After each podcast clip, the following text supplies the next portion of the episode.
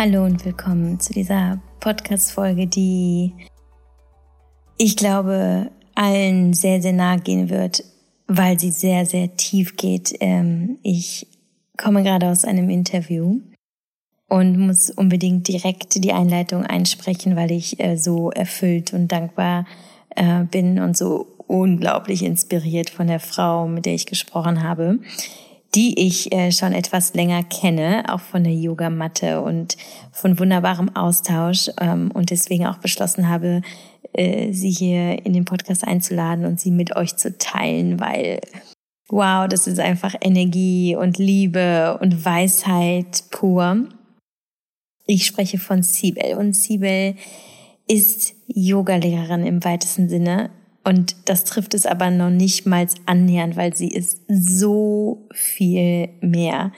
Ähm, sie sagt selber, sie ist nicht die typische Yoga-Lehrerin, wie man sie vielleicht aus dem Fitnessstudio kennt, das Fancy Yoga, sondern sie ist quasi ein Holistic Yoga Coach, ähm, beherrscht ganz viele Yoga-Stile.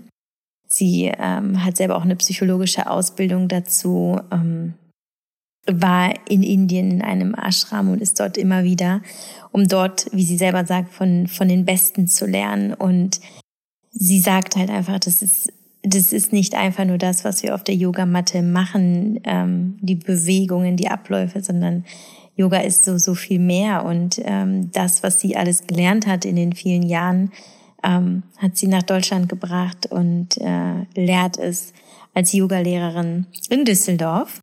Und glücklicherweise reist sie auch zu ihren Kunden wie zu mir nach, äh, nach Köln ähm, und gibt unfassbar äh, schöne äh, Yoga-Sessions, die äh, ganz, ganz viele äh, Elemente beinhalten, von denen sie auch in dieser Podcast-Folge erzählt.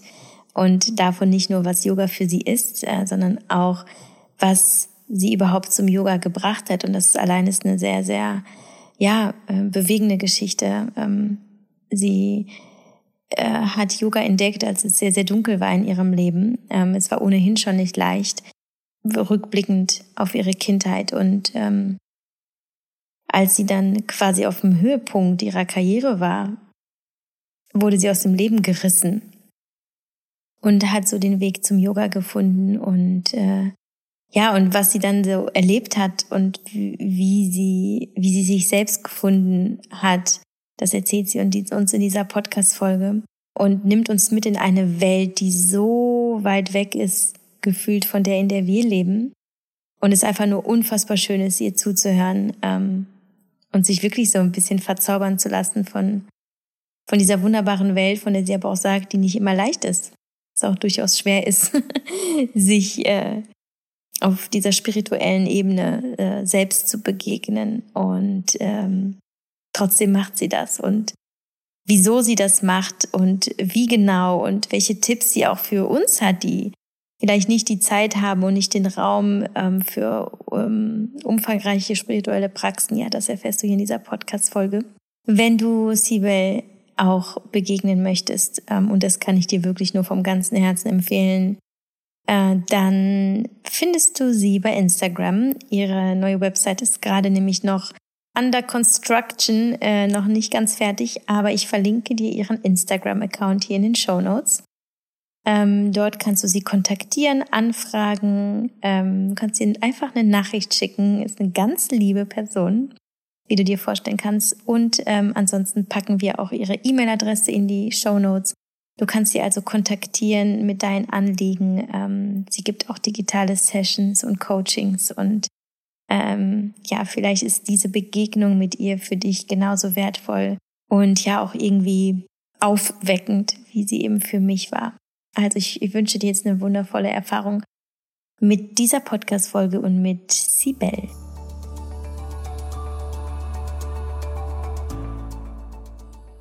Ebenfalls eine sehr wertvolle Begegnung für mich in meinem Leben äh, war die mit Athletic Greens, dem heutigen AG1, ähm, auch dem Sponsor dieser Folge und äh, der Supplement Brand, äh, der ich seit ja jetzt schon über drei Jahren, fast vier Jahren vertraue, ähm, weil ich sie entdeckt habe in meiner Recherche ähm, für ja die Behandlung meiner ganz frischen Hashimoto-Erkrankung und der Zeit, in der es mir wirklich nicht gut ging. Und da war Athletic Greens, ähm, also das AG1, so nennt sich das Produkt heute, ähm, ja, mein, äh, mein absoluter Segen. Und ähm, ich äh, habe begonnen, das täglich einzunehmen und äh, tue das noch heute. Und es ist für mich ähm, auch wie, wie ein Geschenk an meinen Körper, weil ich weiß, jeden Tag, egal was ist, egal wie stressig mein Leben ist, egal ähm, welche auch unklugen Entscheidungen ich treffe, ähm, weil ich äh, vielleicht mich gegen eine Pause entscheide,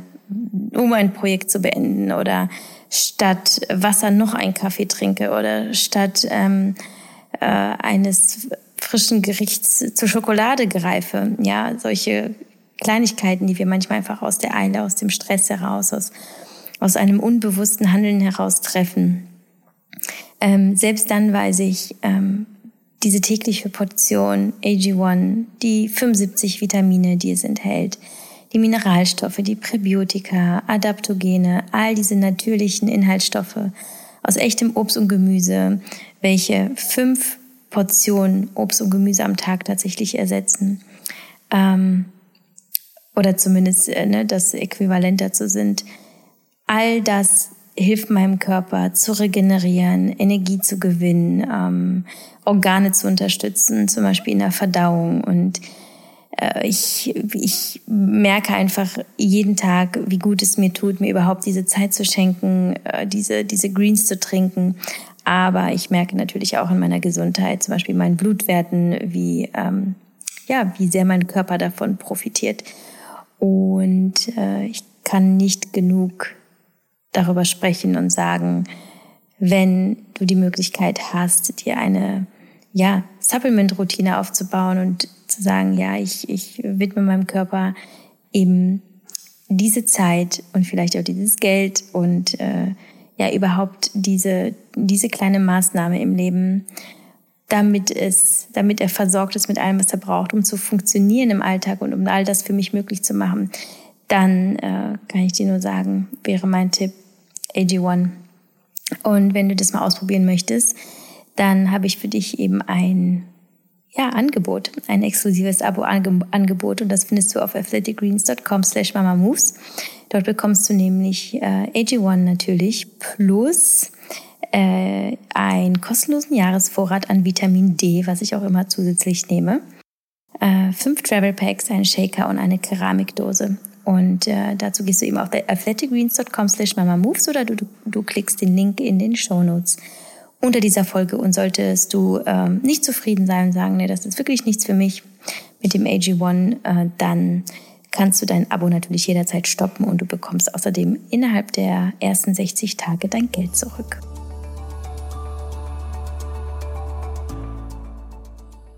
Liebe Sibel, so schön, dass wir an diesem äh, tristen, stürmischen, noch ein bisschen stürmischen Abend hier zusammenkommen, zumindest virtuell und uns ähm, so begegnen und nicht auf der Yogamatte, damit wir uns einfach ein bisschen austauschen können über das, was du machst, über dein Yoga, wie auch immer du Yoga für dich definierst. Und ich hoffe, das wirst du uns äh, gleich erzählen. Aber erstmal ähm, möchte ich dich fragen, war Yoga für dich ebenfalls ein Traum, den du dir erfüllen wolltest, wie er auch ein Traum ist für so viele oft auch verlorene Seelen, die irgendwie versuchen, ähm, den Kontakt wieder zu sich zu gewinnen oder auszubrechen aus irgendwelchen starren Routinen und unglücklichen Lebenssituationen und Berufen. War das für dich ebenfalls so ein, das ist mein, das ist mein Rettungsanker und das ist mein Weg, das ist mein Traum, den erfülle ich mir jetzt? Ähm, tatsächlich nicht von Anfang an das hat sich so in mein Leben geschleicht.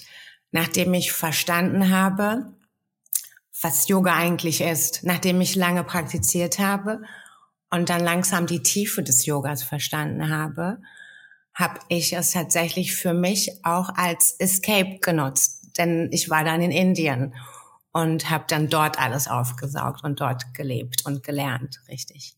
Hm, das äh, interessiert mich doch jetzt sehr. Wie bist du nach Indien gekommen? Oder anders, vielleicht ganz von vorne angefangen. was waren deine ersten Berührungspunkte mit Yoga? Ähm, was hast du da gedacht? Ähm, und hättest du damals gedacht, dass du ähm, jetzt heute das machst, was du machst und so bist, wie du bist? Hm.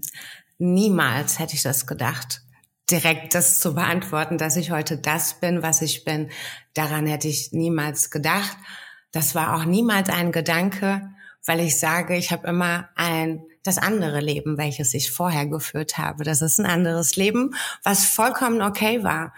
Und da war ich eine sehr tüchtige äh, ähm, Gesch Geschäftsfrau, will ich nicht sagen, aber ich habe in einem großen Unternehmen gearbeitet. Ich war in der Wirtschaft. Ich habe im Marketing gearbeitet, bin durch viele ähm, Abteilungen äh, auch selbstwollend äh, gewandert in diesem großen Unternehmen, namenhaften Unternehmen, war auch in Asien über dieses Unternehmen. Das heißt, ich war sehr auf Karriere. Mein Mindset war, wow, wie toll, Anerkennung und äh, Betitelungen und ähm, das war mein Erstreben. Und in diesem Erstreben hat man mir immer wieder gesagt, wow, das ist alles so stressig, dein Leben, und ähm, mach mal Yoga. Und so hat es angefangen. Und das hat auch alles so in der Company angefangen, weil mein Leben war die Company, meine Freunde waren die Company und dann gab es halt Company Yoga. Und ähm, das konnte ich gar nicht annehmen. Habe dann schnell gewechselt in Yoga-Studios und fand das auch toll. Äh, für meinen Körper fand ich das toll, weil ich gesehen habe, wow, da tut sich ja was und oh mein Gott, man bekommt sogar Muskelkater an Stellen, wo man denkt, das funktioniert gar nicht. Und ähm, aber ich habe mich so immer, das war halt für mich wie ein Workout, ja, wie ich habe mich so mh, mm, wie in einem 90-minütigen, sehr harten Workout gefühlt, ohne Jetzt, wo man zum Beispiel die einzelnen Posen erklärt, was ich heute weiß, dass jede einzelne Pose so viel, ähm, wie auch körperlich als auch mental, was macht mit uns? Und äh, das gab es gar nicht. Wir haben Yoga gemacht, das hat meinem Körper gut getan. Am Ende gab es eine, eine Shavasana nennen wir das im Yoga, eine Relaxation, wo wir alle auf unserem Rücken liegen und das war total schön und das war für mich sehr ähm, das hat mir schon damals geholfen.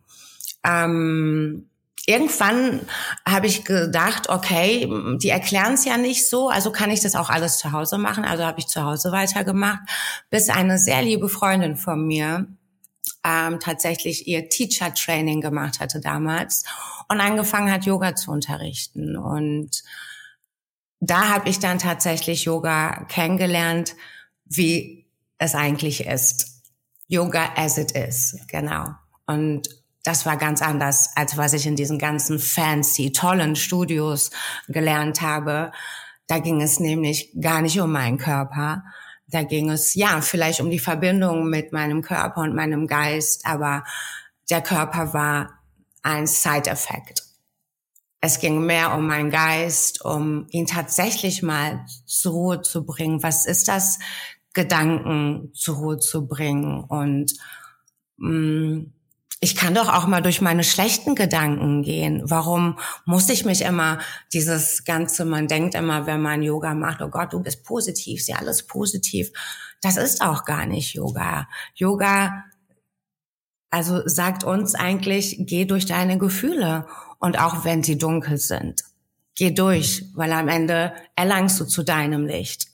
Und das ist nichts anderes, to make really short, was Yoga eigentlich sagen möchte.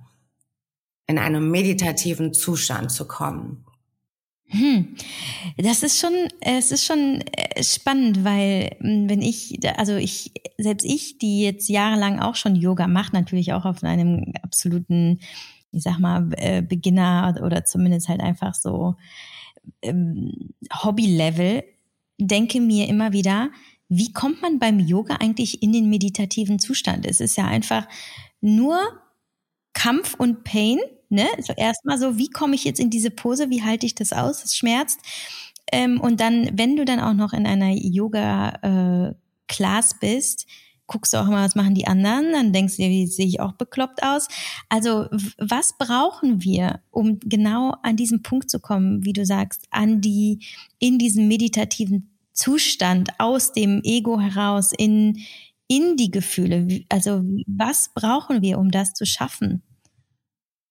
Toll, dass du das Wort Ego auch angesprochen hast. Es ist nämlich auch ein großes Thema im Yoga. Ähm, was wir dafür brauchen, ist tatsächlich das Yoga, was wir kennen. Das möchte, das ist gar nicht verwerflich. Das ist gut, dass es das gibt, das Yoga, weil so lernen wir ja auch alle Yoga kennen und wir haben die Chance, ähm, uns zu entscheiden, ob wir dort in die Tiefe gehen möchten, ob wir mehr körperlich sein möchten. Wir haben die Chance, mehrere Yoga-Lehrer zu probieren und uns, es ist halt immer auch so, tatsächlich, man sucht nie einen Yoga-Stil aus. Man geht den Weg den Lehrers, wo man am meisten es fühlt. So ist es bei mir gewesen.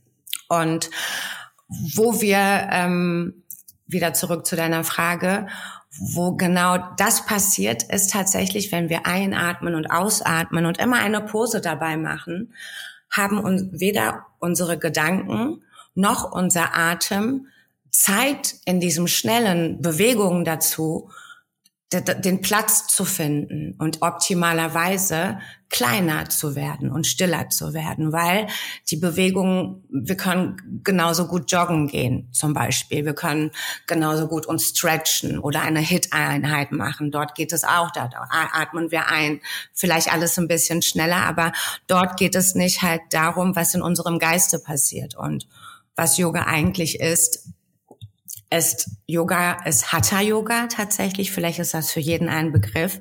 Hatha Yoga ist alle, alle Menschen, die auf dieser Welt Yoga machen, in allen Studios machen eigentlich Hatha Yoga.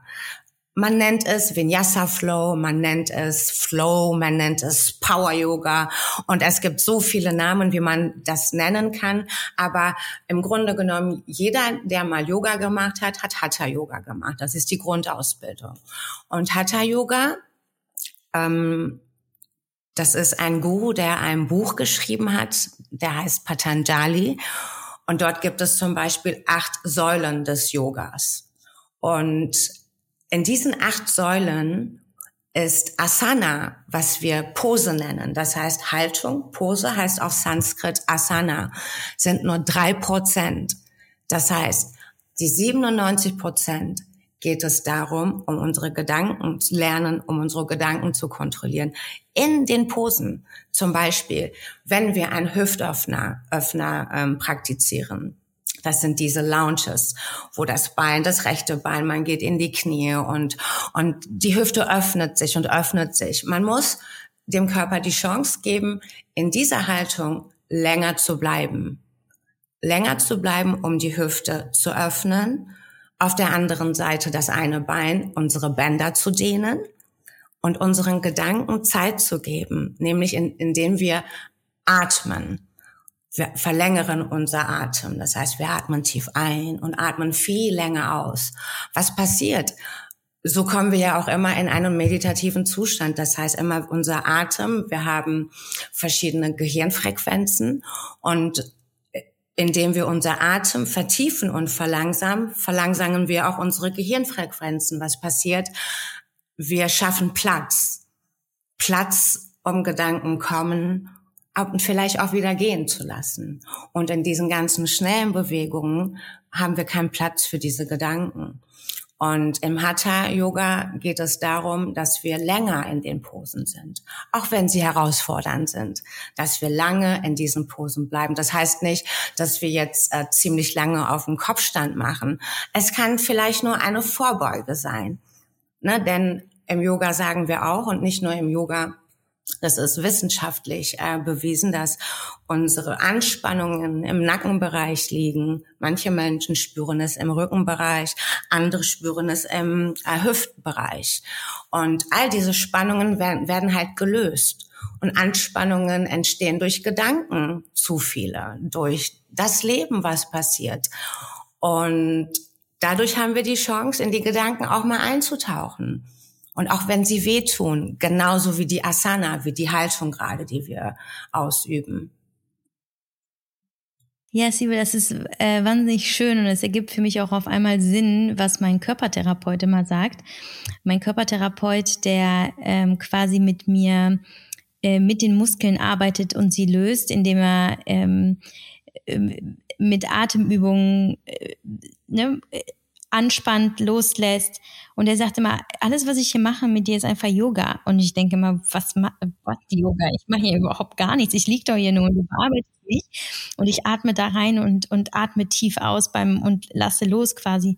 So, ja, aber genau wie du eben sagst, Sibel, du kontrollierst in dem Moment deine Gedanken und du schickst die genau dahin, wo sie vielleicht gerade etwas bewirken dürfen oder, oder auch einfach kein konkretes Ziel haben, aber dass die halt fließen. Und ähm, das ist so, es ist doch spannend auch, dass die Leute oder die westliche Welt oder zumindest so die die moderne Gesellschaft, die verbindet halt Yoga halt eben mit dem Trend, mit dem, wie du sagtest, fancy Yoga, was da die, die, die schlanken Damen, die da sich auf der Yogamatte räkeln.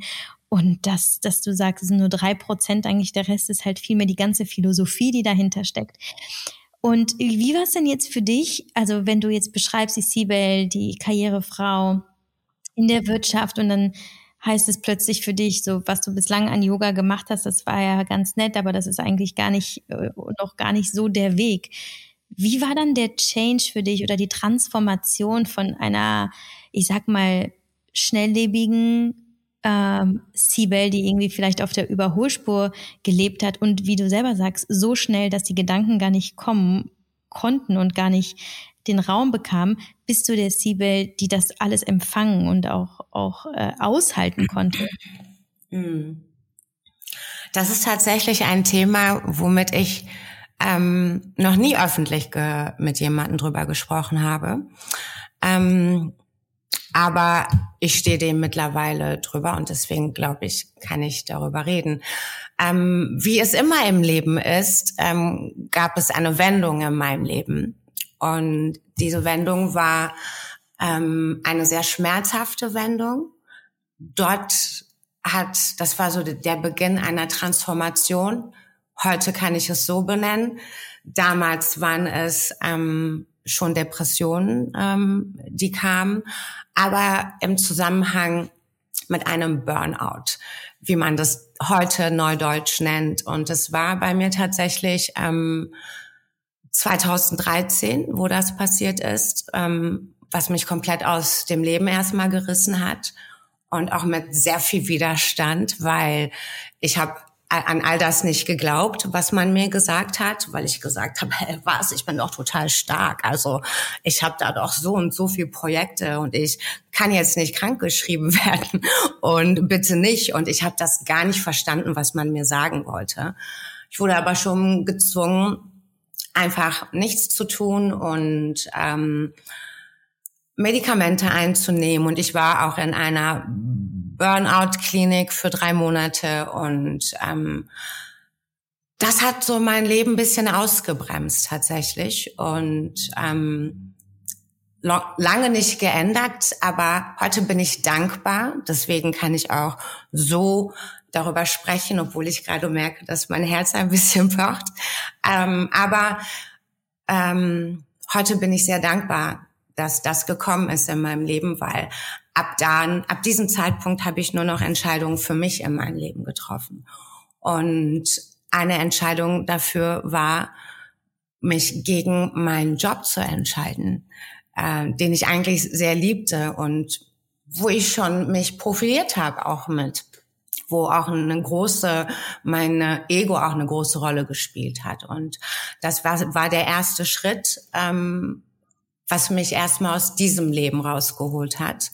Und ähm, die Therapien, die Gespräche, die man führt, diese Zeit, die man plötzlich hat, über sich nachzudenken, ähm, haben mich dann halt tatsächlich dann letztendlich zu dieser Entscheidung gebracht. Es sind ja viele Sachen in dieser Zeit passiert, wo ich jetzt nicht tiefer eingehen möchte. Es sind einige Schicksalsschläge dann auch in dieser Burnout-Phase passiert, die mir auch sehr nahe ging. Und ähm, plötzlich hatte ich das Gefühl, wow, alles, das, was ich bekommen habe und all das Geld und all die Anerkennung, was bringt mir das jetzt im Hier und Jetzt? Und ja, da hat sich viel geändert. Und das hat 2013 angefangen und erst 2017 war ich in Indien. Also das hat schon gedauert, ne? Das war eine lange Zeit, bis ich auch verstanden habe. Aber ab 2013 habe ich mich tatsächlich auch aus dieser Branche komplett zurückgezogen und habe mich versucht, dort, hier und dort selbstständig zu machen mit den Sachen, die ich halt kann, genau. Aber die auch komplett in den falschen Branchen waren heute. Aber es waren alles tolle Erfahrungen. Und alles Erfahrungen, die mich heute hierher gebracht haben. Und ja, und plötzlich war ich in Indien. Plötzlich. Ja, äh, ja genau. Was heißt plötzlich? Und ähm, wenn ich das richtig verstanden habe, ähm, wenn ich das richtig verstanden habe, hast du zwischen drei, 2013 und 2017 privat für dich hobbymäßig Yoga gemacht. War das für dich auch ähm, dennoch irgendwie ein bisschen Therapie? Oder was war Yoga in dieser Zeit für dich? Hm. Es gab eine Zeit, wo ich Yoga überhaupt nicht machen konnte, weil das war schon die Zeit, ähm, wo ich langsam verstanden habe, was Yoga ist und wo ich auch gemerkt habe, das könnte mich jetzt mit meinen Gedanken auseinandersetzen. Und tatsächlich gab es eine Zeit, wo ich dann nicht Yoga gemacht habe, weil ich gedacht habe, oh nee, das möchte ich jetzt nicht. Ich möchte jetzt nicht, weil man hat Tabletten genommen und man alles im Kopf war so durcheinander, so völlig vernebelt und ich wollte mit diesen Gedanken gar nicht auseinandergesetzt werden und habe tatsächlich sehr lange auch dann gesagt, nein, ich will das nicht. Ich verstehe, es ist nicht körperlich und ich habe verstanden, es geht um was anderes, aber ich bin noch nicht so weit.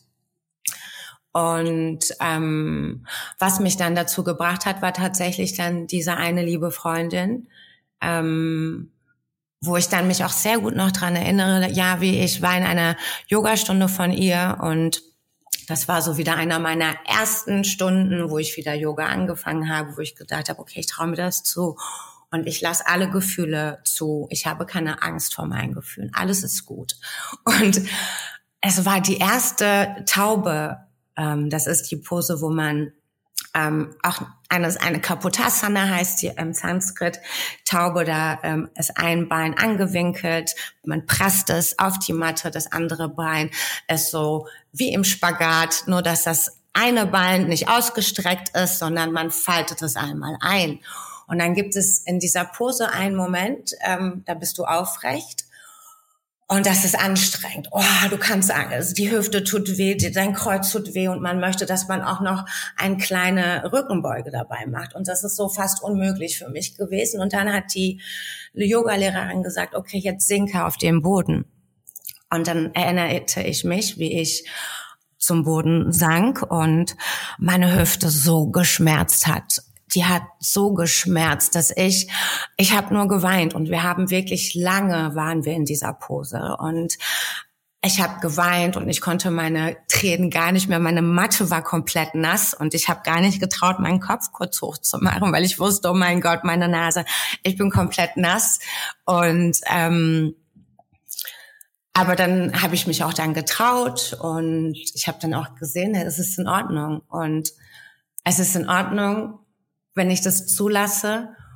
Und danach, was passiert ist, also nach dieser ganzen Yoga-Session, wir haben viele äh, Hüftöffner gemacht, das heißt, das wurde, dasselbe wurde nochmal auf der anderen Hüfte gemacht und nochmal da ein Hüftöffner und da ein Hüftöffner und ich war so gefühlt 90 Minuten voller Tränen und im Shavasana am Ende, als ich lag, habe ich nochmal in diese Schmerzen eingeatmet, weil sie hat immer wieder gesagt, atme ein, atme in diese Stellen ein, die du gerade so gespürt hast und die so herausfordernd waren. Und, und ich habe gemerkt, wow, es löst sich. Und die Tränen waren, ja, das waren Schmerzen, aber das waren auch, ja, symbolisch gesehen, meine Schmerzen, die da waren in meinem Kopf.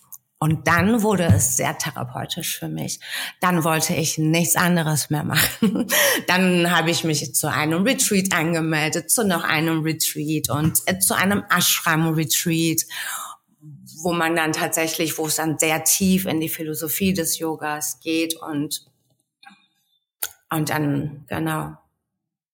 Was waren Dinge, die du losgelassen hast in der Zeit? Also es war dein Job. Ähm, kannst du dich noch an ähm, andere Dinge erinnern, die, die du losgelassen hast, weil du vielleicht gemerkt hast in diesem Prozess, so dass sie auch ein Teil von dieser, von dieser Siebel waren, die dir eigentlich nicht mehr diente? Hm. Das Größte, was ich losgelassen habe und wo ich immer, im, immer noch im Prozess bin, finde ich, war aber mein falsches Ego, was da war, was nach falschen Dingen gesucht hat, um Befriedigung zu erlangen, um Anerkennung, schon allein Anerkennung zu erlangen. Das war etwas, was mich sehr viel Schmerz gekostet hat, wie sowohl körperlich auch als mental. Ähm, weil das sind ja auch Muster, mit denen man vielleicht auf die Welt kommt und vielleicht triggern genau diese Muster Traumata aus seiner Kindheit, wo, wo ja immer alles herkommt. Und unsere Kindheit, da kommt immer vieles her.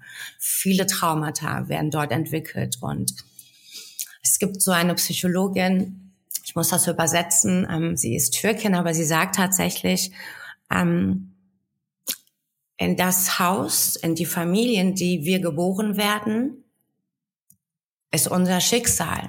Und wir haben keine Chance, diesem Schicksal zu entgehen.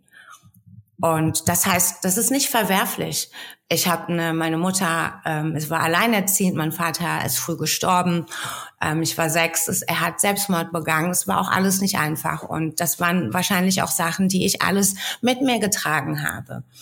Und die habe ich halt in dieser ganzen Zeit mit ähm, angefangen mit einer ähm, herkömmlichen Therapie bis hin zu meiner Yoga-Therapie, die ich sie heute nenne, habe ich halt äh, verstanden, ja, was was für mich im Leben wichtiger ist und ähm, was aber durchaus schwer immer noch für mich ist, loszulassen. Es ist nicht so, dass ich komplett egolos durch diese Welt äh, laufe. Ich habe immer noch ein Ego. Ich versuche eine Allianz mit meinem e Ego zu schließen. Ego, ähm, Yoga heißt auch, dass du, dass deine Gedanken, du, wir, unsere Entscheidungen über unserem Ego stehen. Dass wir, wenn wir wollen, unser Ego kurz mal füttern können, damit er sich gut fühlt. Und dass, wenn wir es nicht wollen, es aber auch wieder zurückstecken können. Das heißt, das Ego verschwindet nicht. Wir können unser Ego nicht komplett killen, weil wir leben nicht in Indien, wir sind nicht mit lauter Mönchen zusammen in einem Ashram. Das geht nicht. Mm, ich habe zum Beispiel meine Yoga-Ausbildung dort gemacht, wo Jay Shetty äh, damals äh, einen ganz anderen Namen, der er, den er getragen hat, den ich dort kennengelernt habe, ähm, dort als Mönch gelebt hat. Seine Abstinenz hat er dort, weil unser Lehrer ist derselbe. Radhana Swami ist mein spiritueller Lehrer und sein spiritueller Lehrer. Und dort sind halt auch unsere Wege haben sich gekreuzt. Und alles, was er macht, ist das, was ich auch versuche zu machen. Wir haben ich sage nicht denselben äh, religiösen Glauben, wir haben denselben philosophischen Glauben, wir sind im selben, in derselben Community. Und das, was er ähm, in seinen Büchern oder in seinem Coaching versucht zu machen und er coacht so namenhafte Menschen mittlerweile, ähm, ist aber nichts anderes, was ich halt auch in meiner Schule gelernt habe. Das ist halt das, man nennt es, das ist Bhakti Yoga.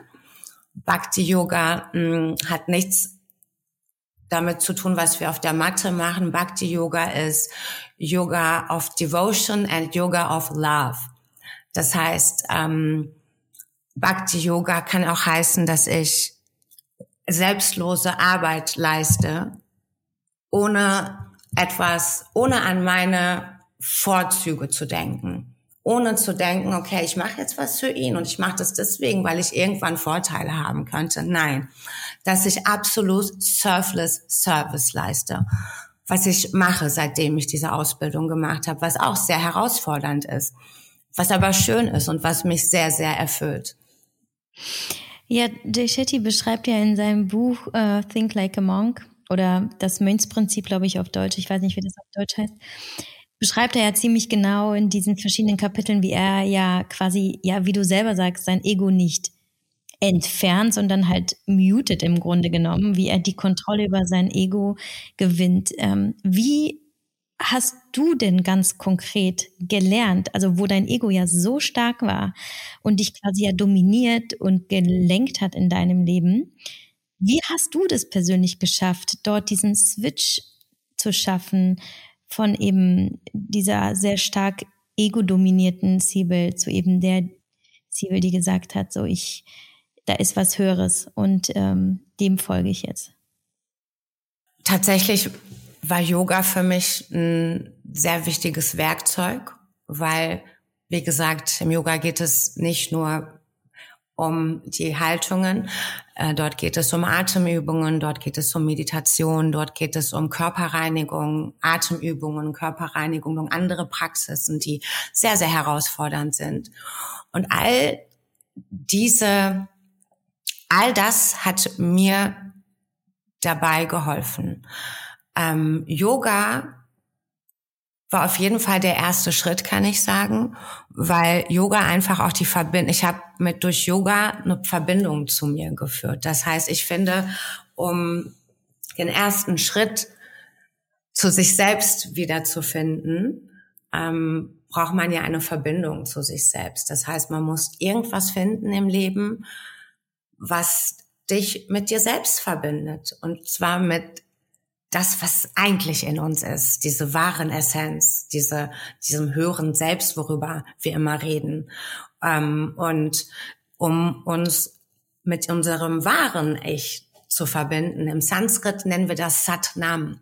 Sat heißt äh, wahr und Nam heißt Identität oder Name.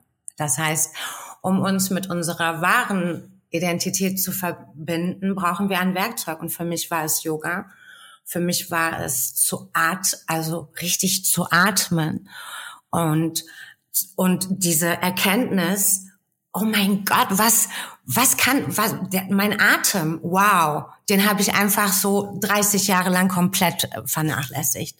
Was der mein Atem, wie ich mit ihm zusammenarbeiten kann, dass ich zu der Erkenntnis gekommen bin, dass der Atem das einzige ist, was mich mein Leben lang ganz nah an mir, wie mein vertrautester Freund begleiten wird. Von meinem ersten Atemzug bis zu meinem letzten. Also muss ich doch mit meinem, mit, mit meinem Atem vertraut sein. Und als ich gemerkt habe, was mit mir passiert, körperlich und auch mental, wenn ich richtig atme, yogische Atemübungen mache, mein Atem mal anhalte mein Körper volle Prana nennen wir das im Yoga. Prana heißt ähm, the living force. Also der Drive, der dich einfach, diese Energie, der dich einfach jeden Tag äh, zu dem tun lässt, was man tut halt äh, am Tag. Jeder für sich individuell. Und im Yoga nennen wir das Prana. Und pra im Yoga sagen wir auch, dass dieses Prana nirgendwo anders zu erlangen ist, als wie im Yoga und in den Atemübungen, Pranayama. Und diese Atemübungen, ich kann nicht heute sagen, dass mein drittes Auge komplett eröffnet ist. Never. Vielleicht wird es das auch nie sein. Aber ich habe ich hab gemerkt, es gibt mehr und ich kann viel mehr sehen. Und wenn ich vielleicht meine Augen schließe, durch meine Empfindungen, ich habe mich gespürt und ich habe gesehen, es geht nicht darum, überall zu wissen, zu sehen. Es geht darum, einfach mal abzuschalten und so, so sich in sich selbst zu vakuumieren. So tief einzutauchen. Und dabei hat mir einfach Yoga, muss ich ganz ehrlich sagen, nicht weil ich Lehrerin bin, es hat mir einfach geholfen. Und meine Reise, meine Reise nach Indien, die war sehr ausschlaggebend. Sehr. Erzähl uns davon. Also ich glaube, da habe ich so einige Tage auch mein Ego. Ich glaube, da hatte ich auch Tage, also so partly tatsächlich kein Ego. Und das hat sich echt toll angefühlt. Und ich kann mir nicht vorstellen, es hier in Deutschland, dieses, dieses Gefühl hier in Deutschland zu haben. Aber dort in diesem Ashram musst du dir vorstellen, ähm, ich wollte nach Indien. Ähm, es war eigentlich ganz anders geplant. Ich sollte meine Yoga-Ausbildung in Istanbul machen, bei einem türkischen Yogalehrer, der selber lange in Indien war. Ähm, ich habe das in mein Leben eingeplant. Meine Mutter lebt in Izmir. Ich habe gedacht, das kann ich so ähm, einplanen, sechs Monate immer am Wochenende. Und ähm, er hat immer wieder die Ausbildung verschoben durch interne Gründe und mein Zeitplan hat nicht mehr gepasst. Also guck mal, schon da hatte ich so, ich habe alles halt geplant. Und dann habe ich gesagt, okay, was kann ich machen? Ähm, in dieser Zeit habe ich jemanden kennengelernt, ein Mönch, ein ähm, Hindu-Mönch, so wie es Jay Shetty früher war, halt so mit einem orangenen Gewand und einer Glatze und hier hinten am Hinterkopf ein bisschen Haare ähm, über eine Freundin, der durch die Kühe gelaufen ist und Hare Krishna gesungen hat. also jeder kennt das wahrscheinlich von den Beatles und George Harrison. Hare Krishna, Hare Krishna. Und meine Freundin hat ihn kennengelernt. Ähm, kurz gesagt, wir wurden connected und ähm, ich habe halt so eine vedische Astrologie bei ihm mir legen lassen, weil ich sehr interessiert war und unbedingt irgendwas Spirituelles machen wollte und habe ihn kennengelernt in dieser Zeit und habe dann verstanden, was er ist, woher er kommt. Zu der zu dem Zeitpunkt war er noch Mönch und er ist aber ein Deutscher gewesen. Ich weiß gar nicht, wie er wirklich heißt, aber er ist ein Deutscher, der halt zwölf Jahre in Indien als Mönch gelebt hat. Und im, im Hinduismus kann man da ganz locker auch wieder austreten und wieder eine Frau haben. Das ist da sehr, sehr easy. Und ich habe Satbuja, so heißt er, zu dem Zeitpunkt kennengelernt, wo er noch Mönch war. Und als ich gehört habe, die Schule wird jetzt in Istanbul wird nichts, habe ich mir gedacht, wow. Ich hatte dieses Calling. Indien, also dieses innerliche Rufen. Und ich hatte so einen richtigen Kampf, ja, wie, weil ich kannte Indien von meinem Business Life, wo halt ziemlich Bangladesch sehr, oh, es war schlimm. Und das war für mich Indien und das, ich habe mir immer das vorgestellt und das wollte ich nicht. Und aber ich hatte dieses starkes, dieses Verlangen, dies zu, weil ich ja auch, ich, ich wollte halt dort lernen. Das hat auch was mit meinem Ego zu tun jetzt, aber Gott sei Dank gab es dieses Ego damals. Hab ich gesagt, warum soll ich das denn in der Türkei lernen, wenn Yoga aus Indien kommt? Also lerne ich das auch von dem Besten der Besten. Also habe ich Satbuja angerufen, hab gesagt, Satbuja, guck mal, du kennst mich. Ähm, hast du eine Idee, wo soll ich in Rishikesh? Rishikesh ist die Yoga-Hochburg in Indien. Welche Yogaschule kannst du mir da empfehlen? Hat er gesagt, ach, Sibel und da kann ich dir ehrlich gesagt gar nichts empfehlen. Ich stelle mir dich in einem Ashram vor und tatsächlich habe ich in dem Moment meine Augen zugemacht und habe das visualisiert und gesehen, was er gesagt hat. Mit Palmen, mit Bananenbäumen, mit Affen, mit Kühen, mit Pferden und mit Hunden und mit Blumen und wie im Paradies habe ich gesagt, oh wow, gibt's sowas? Hat er gesagt, ja. Hab ich gesagt, da will ich hin.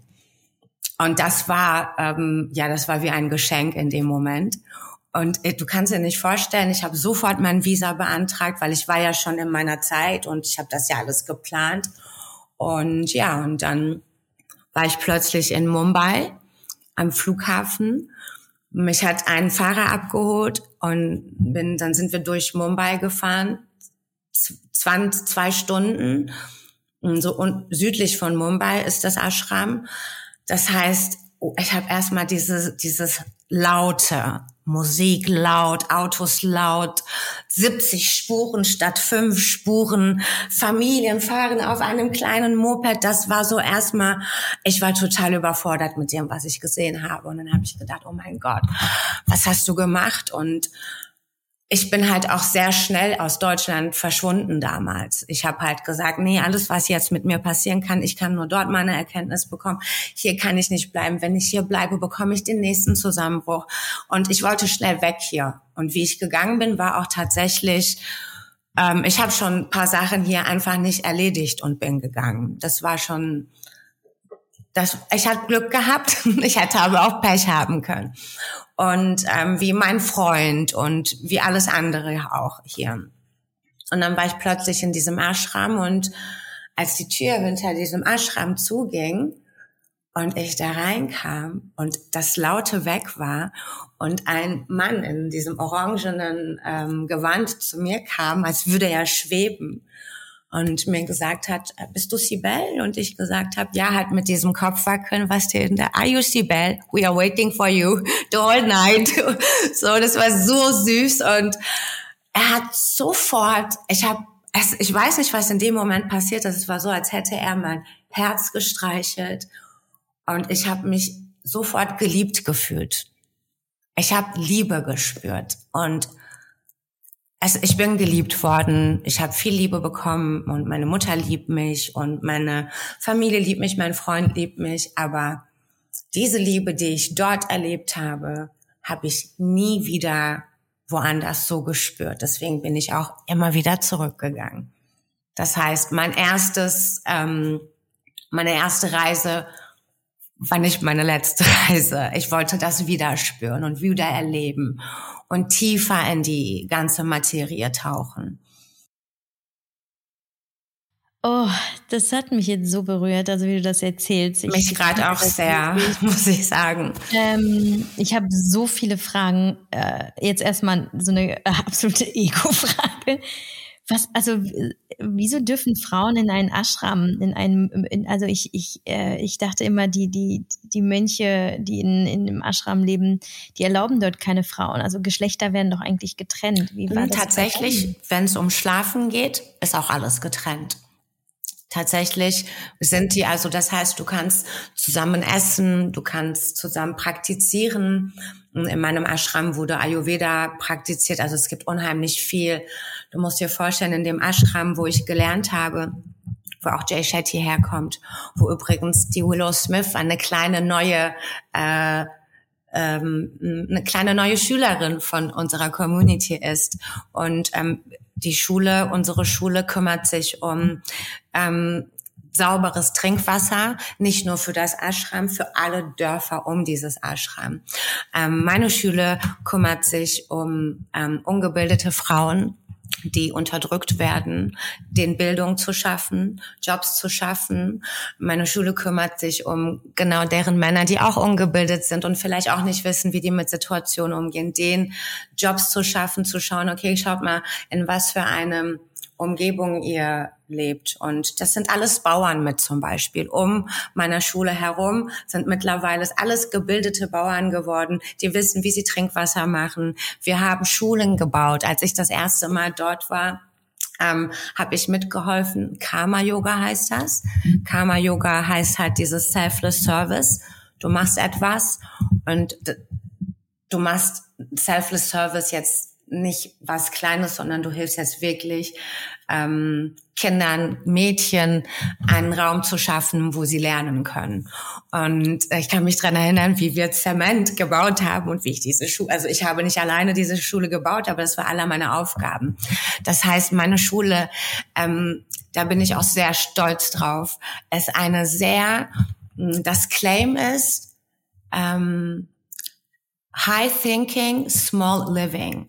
Das heißt, da sind große Menschen, die unheimlich große Köpfe haben, sehr smarte Köpfe sind, die Potenzial haben, CEOs von die, den größten Companies der Welt zu sein, die MIT-Abschlüsse haben, die sich aber für ein Leben dagegen entschieden haben. Garunga Gast zum Beispiel ist auch einer der ersten Mönche, den ich kennengelernt habe. Das ist auch der erste Mönch gewesen, den der Jay Shetty in seinem Buch beschreibt, der halt ähm, diese, diese Speech gehalten hat. Und als ich diesen Mann das erste Mal gehört habe, ich gesagt, oh mein Gott, was gibt es für Menschen, die komplett auf all das Gehalt verzichten, was sie bekommen könnten und einfach für einen Mann, für Radhana Swami Service leisten, ähm, äh, durch die Welt reisen, mittlerweile im Oxford, in Yale, äh, Speeches halten und ja, es kommt an und Menschen sind interessiert, Menschen möchten mehr wissen und äh, die Leute erreichen ihn. Und das ist, überleg mal, das passiert alles in meinem Ashram dort. Ne? Die haben eine große Rolle, spielen die in diesem ganzen spirituellen Bhakti-Yoga Welt. Das ist halt der Ursprung. Und ja, ich weiß gar nicht mehr, was du gefragt hattest. ich, ich, ich, genau, warum Frauen im Ashram erlaubt. Ah, genau. Und dort ähm, ist es so, dass du alles äh, zusammen praktizieren kannst, aber wenn es um Schlafen geht, hast du nicht nur verschiedene Räume, sondern verschiedene Trakte. Es gibt einen Frauentrakt und es gibt einen Männertrakt. Alle Duschräume, wir hatten gemeinsame Du, du musst dir vorstellen, zu meiner Zeit war Russell Brand auch. Ich verwechsle immer Russell Brand und Russell Crowe. Russell Brand ist der Lustige mit den langen Haaren, richtig? Keine Ahnung. Okay, ich glaube, er ist. Das kannst du genau, kannst du gleich mal Doch, schauen. Russell Brand ist der mit den langen Haaren, der große Schlachsige. Ne? Genau, richtig. Ja, der jetzt auch so einen Podcast hast, hat und ja, ja, meditiert genau. und Kundalini Yoga macht. Als ich da war, musst du dir vorstellen, war er auch da. Und ähm, er, er hat eine Regel halt mal nicht eingehalten und plötzlich hat er den, ich fand es sehr witzig, ich fand es sehr erdend zu sehen, wow, er geht einfach jetzt auf dieselbe Toilette, auf der ich gerade war. Und hier ist einfach ein System, es läuft jetzt auch nicht alles so gut, ja, aber das ist jetzt, okay, er benutzt die jetzt einfach. Das war schon für mich diese Situation war schon sehr erdend und du musst dir vorstellen, dann wurde er halt erwischt, aber der hat das in dem Moment nicht extra gemacht, der hat einfach seine Duschräume waren überfüllt und dann hat er gesagt, dann kann ich dahin gehen. Und dann wurde er auch direkt zurückgewiesen. Da war er nämlich genauso wie ich, genauso wie jeder andere und er musste dann auch, der hat vor meinen Augen, wurde er zurechtgewiesen, dass er bitte zu seinem Trakt gehen soll. Das heißt, jeder ist auch gleich dort. Ne? Das ist auch das so richtig zu verstehen und zu erleben dort war auch sehr schön und sehr interessant, auch so zu fühlen und zu sehen, dass Menschen, egal wer sie sind, ob das ein Hollywood-Star ist, genau dasselbe möchte im Leben, wie jeder andere auch. Und einfach sich in diesem Ashram versteckt, um mal kurz sein Leben so zu sortieren. Ne? Was ist kurz? Wie lange warst du da? Ich war das erste Mal tatsächlich, also in, im Ashram war ich sechs Wochen. In Indien insgesamt war ich drei Monate. Genau. Und die komplette Zeit alleine? Du bist alleine hingereist? Ja, tatsächlich. Ich bin ganz alleine gereist und bin dann auch, also ich wollte eigentlich, mein Plan war es, nach Indien, nach meiner Schule, direkt zu meiner Freundin nach Bali zu gehen, die dort lebt und, ähm, und ich habe dann immer verlängert und habe gesagt, sorry Riani, aber ich kann nicht, weil ich hatte dann auch tolle Begleiter, die mit mir mitgereist sind wo ich gedacht habe, das ist meine Chance. Wenn ich das jetzt nicht mitmache, wäre das ganz schön dumm, jetzt nach Bali zu fliegen. Also habe ich dann, bin ich dann die ganzen, ja, fast drei Monate war ich dann in Indien, also bin dann bis zum Norden, dann auch Richtung Rishikesh und dann ist man ja fast auf den Himalayas, also man fast die Grenze, aber nicht ganz. Ja, das war mein erstes Mal Indien. Erzähl uns noch mal ganz kurz so einen Tagesablauf im Ashram. Ähm, du hast, du sagst ja, du hast da gelernt, also hattest du ja sicherlich auch ein Schedule und ich weiß ja auch, dass die da sehr streng sind, ähm, was so eben die, die Selbstdisziplin eigentlich auch angeht. Äh, ja, erzähl mal, wie war so ein Tag? Die war sehr hart. Also damit muss man auch erstmal zurechtkommen und wir alle kamen damit nicht zurecht. Wir waren 30 Leute aus verschiedenen Kontinenten dieser Welt, was auch schon sehr toll war. Und jeder hatte halt so sein, seine, sein Gepäck zu tragen. Und plötzlich mussten wir um vier Uhr aufstehen, um fünf Uhr im Tempel sein und dann chanten. Was ist chanten? Warum soll ich da sitzen und mir irgendwas anhören, was ich nicht verstehe?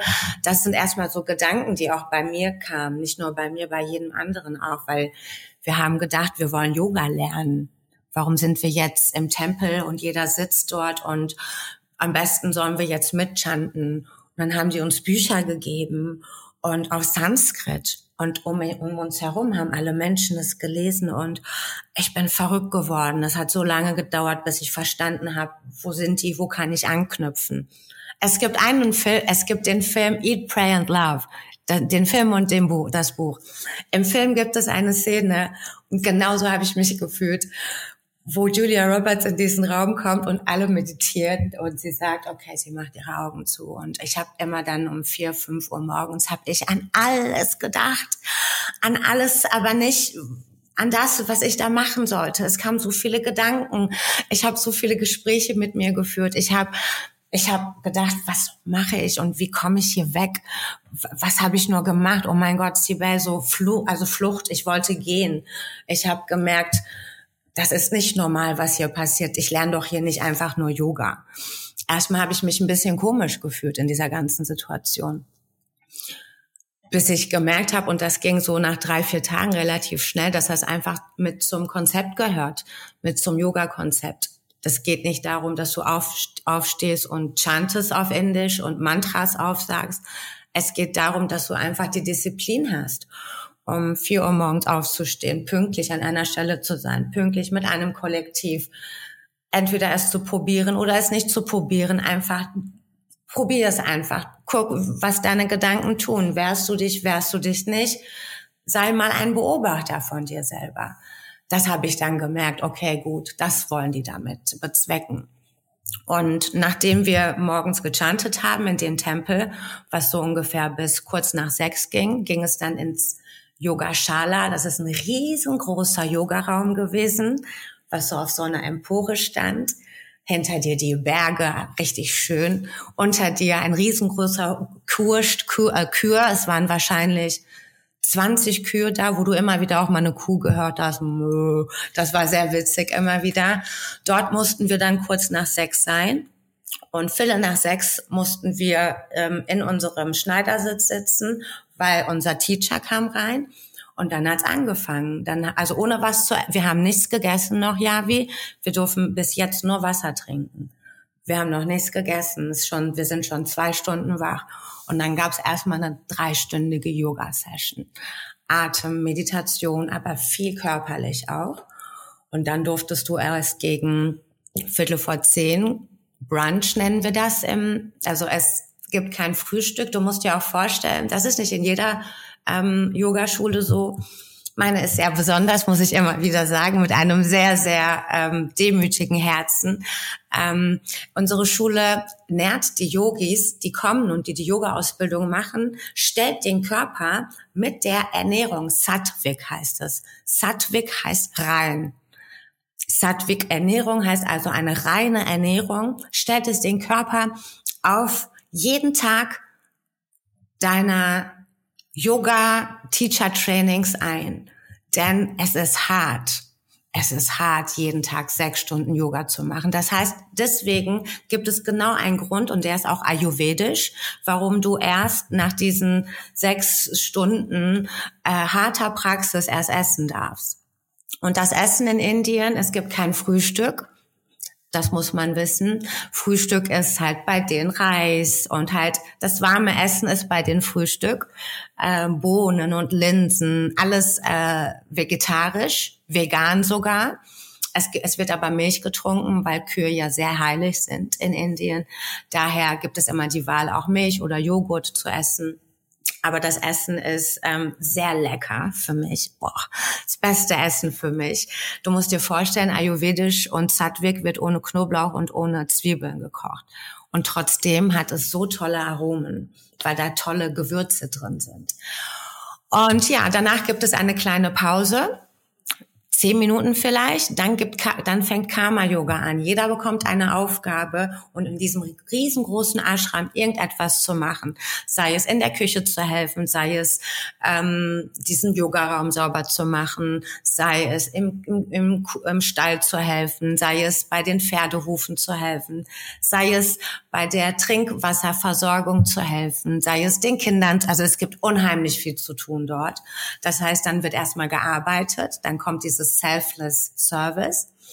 Danach bekommt man eine wohlverdiente Pause und dann geht Theorie los. Und das fängt ungefähr, also die Pause geht vielleicht 20 Minuten nach diesem Karma-Arbeit und dann fängt die Theorie an und die ist sehr, die geht schon sehr tief. Also die geht schon, die Yoga-Theorie, da muss man einfach tief einsteigen, wenn man ähm, vier Wochen ein Teacher-Training macht. Und die geht sehr tief, die steigt sehr tief ein. Die acht Säulen des Yogas werden sehr bis zum Wow bis wirklich zum tiefsten, tiefsten, tiefsten erklärt. Ähm, wir haben einen Anatomielehrer gehabt, du musst dir vorstellen, und ich habe mir auch sagen lassen, dass das auch nicht üblich ist, der der Chefarzt der chirurgischen Abteilung der Mumbaiischen Klinik war. Und der ist zu uns drei Tage gekommen und acht Stunden, drei Tage lang mussten wir, als wären wir Medizinstudenten und Anatomie haben wir gelernt. Und ähm, der, dieser Arzt war auch Yogalehrer. Und in Indien zum Beispiel in Krankenhäusern gibt es nicht unbedingt Physiotherapeuten, die heißen Yogatherapeuten. auch sehr interessant. Ja, und das heißt, wenn du diese Ausbildung machst, wenn du nicht privat dort bist und das Ashram genießen möchtest, ist es einfach zwölf Stunden harte Arbeit. Und nachdem du deine Philosophie-Sachen gemacht hast, die auch nochmal vier Stunden gehen, gibt's dann am Ende nochmal eine dreistündige Yoga-Session, wo du gar nicht mehr kannst. Nach zwei Wochen schmerzt dein Körper. Du denkst, oh mein Gott, wie viel mal soll ich mich noch vorbeugen? Du kannst nicht mehr. Es gibt teilweise Momente, du willst abhauen, Javi. Es ist nicht einfach. Und es sind auch Leute, es gibt auch Leute, die gegangen sind, die gegangen auch worden sind, weil sie sich nicht an die Regeln gehalten haben oder auch die selber gesagt haben, sorry, das ist mir zu hart. Also das ist mir zu hart, weil das waren aber auch große Egos, die gegangen sind, muss man auch so, in unserer Gruppe waren das so, die wollten sich auch nicht damit auseinandersetzen. Das ging denen zu tief. Die haben gedacht, die machen acht Stunden körperliches Yoga die haben halt äh, an diese tiefen Philosophiestunden nicht gedacht. Und genau diese tiefen Philosophiestunden, die ändern, also die ändern dich nicht als Mensch, aber die ändern deine Sicht auf diese Welt, auf alles auf dieser Welt, auf alles und jenes auf dieser Welt man, ich als Mensch habe mich nicht geändert. Ich bin immer noch dieselbe Sibel. Ich bin immer noch manchmal vergesslich. Ich bin jetzt nicht eine 3.0 Sibel geworden. Ich bin immer noch dieselbe. Aber meine Sicht auf alles hat sich geändert. Und nach der körperlichen ähm, Session, die drei Stunden geht, dann ist es auch schon 19 Uhr. Dann geht eigentlich oder 20 Uhr, dann geht der Tag eigentlich vorbei. Und dann gibt es noch Kirtans, die von sehr wichtigen heiligen Mönchen gehalten werden. Und die sagen zwar, das ist nicht ein Muss, aber es ist schon besser, wenn du kommst. Das heißt, du hast überhaupt keine andere Wahl. Du kannst immer noch, du warst nicht einmal in dein Zimmer und hast dich hingelegt, weil die Wege sind auch weit. In jeder Pause machst du die Pause dort, wo du bist. weil du denkst, den Weg jetzt zu gehen, das ist jetzt eine Zeitverschwendung. In unserem Ashram gibt es einen riesengroßen Swimmingpool. Einmal war ich da drin. Einmal, also in meiner Yoga-Ausbildung. Nur einmal. Wir kamen einfach nicht dazu. Dann beteiligt man sich noch an anderen Aktivitäten, die aber auch super Spaß machen. Kirtan ist eine ein Konzert, wo Mantras gesungen werden und das macht wirklich Spaß. Je mehr Mantras man singt, desto mehr öffnet sich das Herz und auch das ist therapeutisch, finde ich sehr wichtig für mich gewesen. Ja, und irgendwann um 10 Uhr ist man froh, dass man im Bett ist. Und man hat den Tag über Pläne gemacht. Naja, vielleicht gucke ich noch Netflix, vielleicht lese ich noch mein Buch. Äh, nichts. Du bist im Bett und bist erstmal froh, dass du im Bett liegst. Also das ist eine Yoga-Ausbildung tatsächlich. Ja, wow, also wahrscheinlich auch nicht überall so, aber man, was man weiß über, über die, die mm, Kloster ist es, ist es halt eben, ja, es ist, ist halt eine harte Schule. Ähm, die Mönche sagen ja, äh, im Grunde genommen geht es ja vor allem darum, dass man dient. Also man dient ja den anderen. Äh, weswegen ja Mönche zum Beispiel auch kein Geld nehmen. Ist das dann auch eine Ausbildung, die kostenlos ist? Also dürft ihr kostenfrei da wohnen? Ähm, nein, tatsächlich nicht. Die Yoga-Ausbildung Radhana Swami, unser, der Gründer vom Govardhan Eco Village, so heißt die Schule, und auch ähm, unser aller Lehrer, ähm, er hat diese Idee auf die Welt gebracht und hat gesagt, wie können wir das Minimum verlangen, so dass wir ähm, dieses Eco Village und unsere Arbeiten, diese ganzen Charity-Arbeiten, die wir machen, weiterhin versorgen können. Das heißt, wenn natürlich, man muss, guck mal, du musst dir vorstellen, dass Govardhan Eco Village, reiche indische Familien gehen dorthin, um Ayurveda Treatments zu machen, um drei Tage sich Yoga zu. Ich habe dort ganz viele Inder unterrichtet in meinen weiteren Besuchen. Ähm, das heißt, für die Inder ist es schon ein bisschen kostspielig. Aber all das Geld, das heißt meine Yoga-Ausbildung, kostet nicht wie hier in Deutschland. Zu der Zeit weiß ich noch, hat eine Yoga-Ausbildung 9000 Euro gekostet in Deutschland. Weiß ich. Das war hier in Düsseldorf eine gute Yogaschule, die auch traditionell, und dann hab, die ging natürlich auch zwölf Monate, jedes Wochenende dann auch nur. Und dann habe ich gedacht, wow, das kann ich mir doch auch überhaupt gar nicht leisten. Und ich habe mir immer Gedanken gemacht, warum kostet meine Yoga-Ausbildung unter 2000 Euro? Ist da ein Haken daran? Klar habe ich, ich war sehr froh, dass sie so günstig war, aber ich war auch ein bisschen skeptisch. Meine Skepsis wurde dann so halt beantwortet, das ist einfach günstig, weil wir mit unserem Herzen hier arbeiten. Das, was ihr bezahlt, sind Sachen, die irgendwie bezahlt werden müssen, um das Ding hier, dass es läuft, dass wir weiterhin unser Service weiter dienen können. Siegel, wie, wie lebt man denn danach in Deutschland nach so einer Erfahrung? Also du sagst ja auch schon so dein Blick auf die Welt, auf dich, es hat sich alles verändert und dann kommst du zurück nach Deutschland und ne, also klar, es ist, wir sind hier mitten in der in der technologischen Welt, in der Ego-Welt, im in Geld, in Macht, in in politisch, also ich alles wie, also wie, wie, also selbst ich war mal ein Jahr in China und ich habe weit weg von irgendwelchen spirituellen Praxen gelebt und trotzdem kam ich zurück und dachte, ich habe die Verbindung zu den Menschen hier verloren. Wer sind diese Menschen hier alle? Wie hast du das gemacht? Wie hast du dich wieder zurechtgefunden? Und bist du dann durch die Welt gegangen mit erhobenem Zeigefinger und hast gesagt, so was macht ihr denn hier alle? Ihr lebt ja total unbewusst und ihr seid alle total Am liebsten hätte ich das gemacht, sorry. Entschuldigung, aber ich hätte am liebsten gesagt, ihr macht alles falsch. Ja, doch, kommt alle nach Indien, kommt alle für ein paar Wochen mit nach Indien. Ja. Ähm, tatsächlich, ähm, also Spaß beiseite, innerlich hatte ich wirklich das Gefühl, ich muss zurück, alle Menschen, die ich liebe, muss ich erzählen und die müssen etwas davon bekommen und die müssen erfahren, dass es so etwas noch auf der Welt gibt, das, was ich dort erlebt, gesehen, gefühlt habe. Ähm, ich war sehr motiviert, als ich zurückkam. Aber das hat sich auch sehr schnell geändert, weil die Zivilisation hat mich sehr schnell eingeholt. Ähm, es war sehr, also ja, um das wirklich sehr kurz zu beantworten, es war sehr schwer, meine Praxis, die ich dort, diesen Tagesablauf, hier zu transferieren.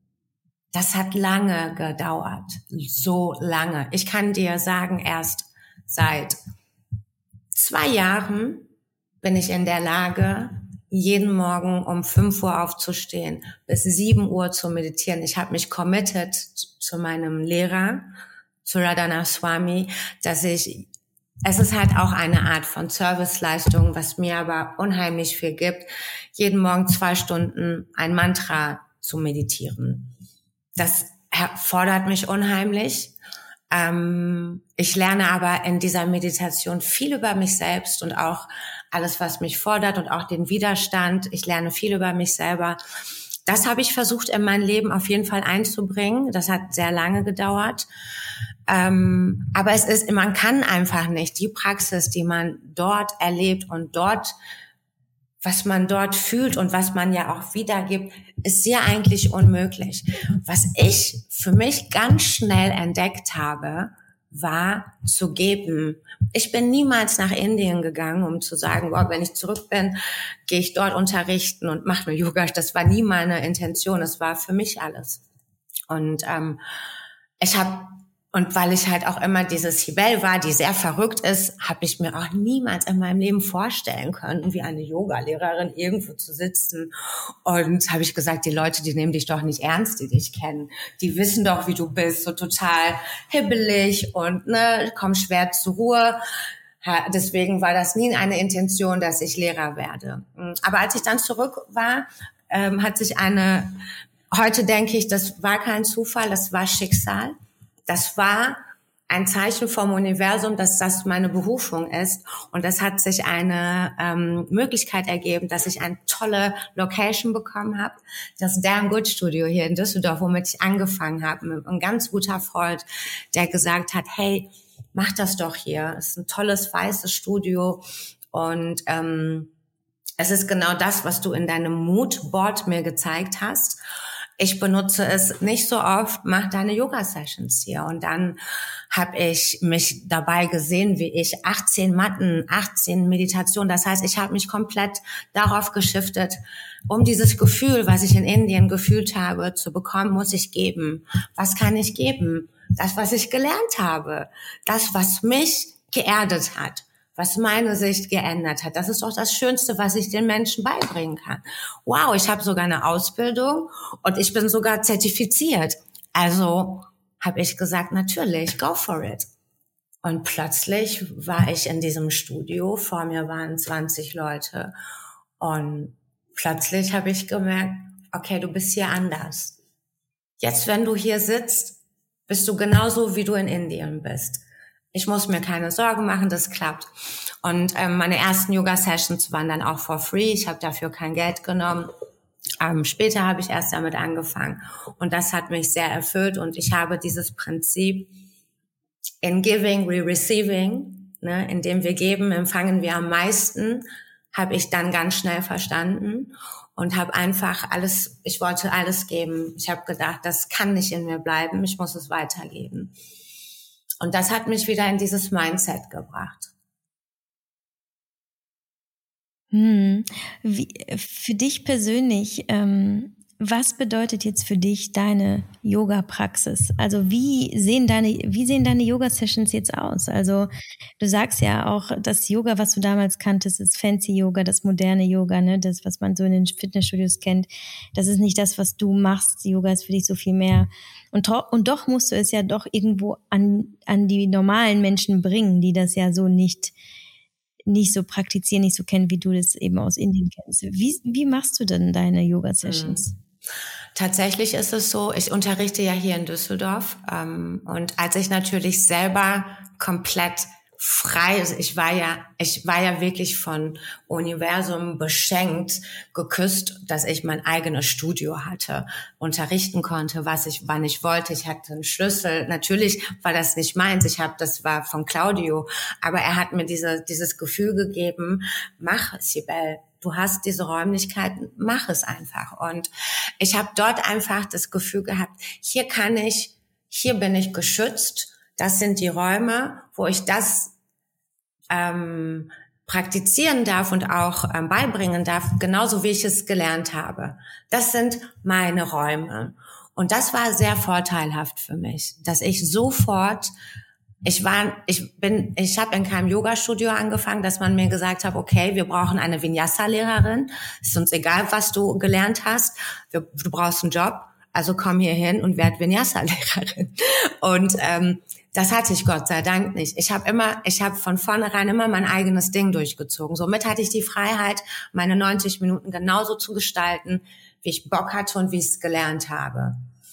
Und so ähm, ist tatsächlich schnell hier in Düsseldorf so eine Community entstanden, so eine Yoga-Familie, wie ich sie nenne, die dann auch gesehen haben, wow, okay, ich mache echt schon lange Yoga, das ist, war jetzt anders. Und die fanden das in andere, ah, vielleicht haben einige gesagt, hm, das ist nichts für mich, aber viele sind geblieben. Und darüber bin ich sehr froh, weil ich sehe, ja, vielleicht bin ich als Mensch dahinter, aber ich sehe mich nur als Sprachrohr zu dem, was Yoga wirklich ist. Und wenn ich das erreiche, dass Leute bleiben für das, was ich gelernt habe, dann habe ich, hat Yoga seinen Sinn erreicht. Und darum geht es mir immer wieder. Und in meiner Yoga-Session es ist unterschiedlich. Ich lebe in Deutschland. Ich bin nicht im Ashram und kann nicht immer so unterrichten, wie ich möchte. Wir sind in Situationen, wo ich sowieso nicht mehr bestimmen kann. Also wir sind in viel Fremdbestimmungen aktuell. Corona und Covid-Regeln bestimmen. Ich habe leider diese Location nicht mehr. Die gibt es nicht mehr. Aktuell unterrichte ich ähm, einmal im Monat im B-Cycle hier in Düsseldorf und auch da muss ich ganz ehrlich sagen, ähm, war das nicht sofort. Also ich habe, die wollten mit mir sehr gerne arbeiten und ich habe gesagt, so wie ich will, anders fühle ich mich nicht wie ich und anders kann ich nicht das übermitteln, was die Leute so toll finden. Das heißt, entweder nimmt er mich so, wie ich bin, 90 Minuten, weil eine Yoga-Session geht 90 Minuten, die darf nicht kürzer gehen. Man muss nämlich alles erfahren oder nicht. Und irgendwann haben die nach ein, es hat gedauert tatsächlich, aber die haben halt beobachtet und haben gesehen, okay, irgendwas macht die Sibel. Was macht ihr denn da genau? Und irgendwann haben die gesagt zu mir, okay, Sibel, wir nehmen dich zu deinen Bedingungen. Mach deine Session so, benutze diese, in, benutze diese Klänge, die vielleicht für einige ein bisschen fremd sind. Benutze sie ruhig und benutze auch deine Öle und ja, geh bisschen tiefer ein. Ne, lass die Leute, also das ist halt ein lautes Studio, das B-Cycle. Da wird Spinning ist laut, schön. Das finde ich auch toll, dass es dort ist. Und ähm, und auch deren Leute haben es jetzt auch verstanden. Das heißt, man erreicht immer mehr Leute. Ich in dieser Session gucke ich natürlich, dass ich nicht diese 90 Original Sibel. Ich schaue, dass ich mich anpasse. Ich schaue, das ist ein Sportstudio ja, Mindfulness, aber geh nicht so tief in die Spiritualität. Bleib in der wissenschaftlichen Ebene, bleib in der neuropsychologischen Ebene. Auch die hat tolle Argumente, warum man meditieren soll und Yoga machen soll. Und ich, ich gucke, dass ich einfach an einigen Stellen, wo ich unterrichte, paar Sachen weglasse, wo ich weiß, dort kann ich komplett mich ausleben, dort gebe ich alles. In meinen Einzelsessions ist es immer individuell anders, weil ich nehme dem Yoga, ich habe viele Yoga-Stile gelernt und dann habe ich noch ähm, ein paar kleine schamanische Ausbildungen gemacht und ich lasse dann auch in Single-Sessions oder in Single-Coaching-Sessions gerne auch mal alles einfließen. Alles, ja. So spannend. Ähm und wie sieht deine persönliche spirituelle Praxis aus? Jetzt hast du schon gesagt, du meditierst jeden Morgen zwei Stunden, eine, eine Mantra-Meditation. Ähm, meinst du eine, meinst du transzendentale Meditation oder was genau? Mhm. Ähm, hast du dafür auch extra eine Ausbildung gemacht und ein Mantra zugewiesen bekommen? Genau, mhm. richtig. Okay. Ich habe ein Mantra zugewiesen bekommen. Tatsächlich benutze ich dieses, also das ist ein Mantra, was ich nicht in diese zwei Stunden hinzufüge. Mein zugewiesenes Mantra, das baue ich mir irgendwann am Tag ein, wo ich denke, ich brauche das jetzt. Das Maha-Mantra, welches ich die ganze Zeit aufsage, das ist tatsächlich und ähm, das sage ich jetzt einfach mal, es gibt viele Skepsis, wenn ich es sage, ist das Hare Krishna, Hare Krishna, Krishna Krishna, Hare Hare, Hare Rama, Hare Rama, Rama Rama, Hare Hare. Das tatsächlich, ich habe eine, eine, äh, eine Kette, die 108 Kugeln hat und wie du kennst und das sind 16 Runden und da bin ich so sogar bei zwei Stunden sieben, zwei Stunden acht und ich bin schon besser geworden. Es hat schon mal länger gedauert. das ist eine Herausforderung, aber das gibt, das, da passiert viel in mir. Und ich glaube, ich könnte gar nicht mehr ohne, obwohl es mich herausfordert. Es ist nicht einfach. Ist, findest du das als herausfordernd, auch das äh, zum Beispiel mit deiner Beziehung zu vereinbaren? Also gerade wenn vielleicht ich, äh, dein Partner ganz äh, anderen Lebensstil oder, Abla oder Tagesablauf hat, ist es für dich eher ein verbindendes Element oder ist es für dich eher trennend? Tatsächlich verbindend, ganz klar. Ganz klar verbindend, weil Yoga lehrt mich auch, ähm, einfach mal mein Partner auch von einem anderen Aspekt zu verstehen, ohne mein Ego, ohne dass es darum geht, was ich. Und daher finde ich es schon verbindend. Ähm, natürlich, ich habe Glück, dass ich einen Freund habe, der Tommy, der ist, ähm, der ist sehr offen. Ähm, ich weiß nicht, ob er jemals mit mir mit nach Indien kommen würde. Er lässt mich, weil er weiß, okay, dafür schlägt ihr Herz, dafür pocht das Blut in ihr da bin ich sehr großes Glück. Er steht immer hinter mir, aber ähm, gibt schon mal, wo er so lachend an mir vorbeigeht, wenn ich dann sitze und halt ich schneck, schneck, schnell. Und ist aber auch okay, ne? Weil äh, unsere Community, wir sehen das auch alles nicht ernst, weil ich, das ist ja auch für in dem Moment nicht Gott. Für mich, für mich hat Krishna eine ganz andere Persönlichkeit in meinem Leben und auch eine das ist wie mein bester Freund, mit dem, der mir Kraft gibt. Das ist wie mein Coach halt. Na, ich sehe ihn nicht als Gott und deswegen äh, ist es auch okay, wenn man, ich kann darüber lachen. Und ähm, das, das verbindet, ja, ich finde schon. Alleine, dass er zulässt, zu sagen, wow, ich glaube, ich muss auch mal meditieren und auch meine Seiten und ich muss, ich will auch mal so runterkommen. Und allein, dass wir so eine kurze Zeit haben, ähm, ja, wo wir uns austauschen, wo ich ihm was mitgebe, was ihm, ohne darüber nachzudenken, tut es jetzt mir gut, da sind wir wieder in diesem Service. Einfach ihm was mitzugeben und diesen Moment, diesen wirklich Moment, diese Präsenz von ihm zu teilen, dass er das annimmt und ohne jegliche Gedanken komplett ähm, mit einem guten Ego, das ist schön, finde ich. Das verbindet schon. Mhm. Sibel, was machst du noch im Laufe des Tages? Äh, du machst die Meditation. Wann machst du deine Yoga-Praxis? Wie lange dauert die? Du hast schon gesagt, äh, unter anderthalb Stunden geht nix. Ähm, was machst du sonst? Und, und dann ist ja dieser Faktor, den, über den ich nochmal gleich kurz nur sprechen möchte, ist, das ist dein Leben. Du lebst Yoga ja. Du bist ja quasi Yoga. Du äh, machst es auch beruflich wie kriege ich das jetzt so als Normalo mit einem normalen Job, mit Kindern, Familie, whatever? Ähm, nee, bleiben wir erstmal bei dem Rest, was du so machst für dich und dann sprechen wir gleich okay. über. ähm, tatsächlich dreht sich bei mir alles um Yoga in meinem Leben. Ich wache auch, mache Yoga, gehe ins Bett, mache Yoga. Ähm, Gott sei Dank habe ich ähm, obwohl ich nur einmal im Monat in einem Studio unterrichte, habe ich ein kleines Studio hier bei mir nebenan zu Hause, wo ich auch gerade bin, ähm, was ich mir sehr schön aufgebaut habe, wo ich Platz habe, bis zu vier Yogis zu unterrichten. Das heißt, ich unterrichte eigentlich, ich coache Yoga, ich coache Menschen, die gerne Atem Übungen, ähm, Atemtechniken erlernen möchten. Das heißt, ja, eine 90-minütige Yoga-Session ähm, beinhaltet Atemübungen.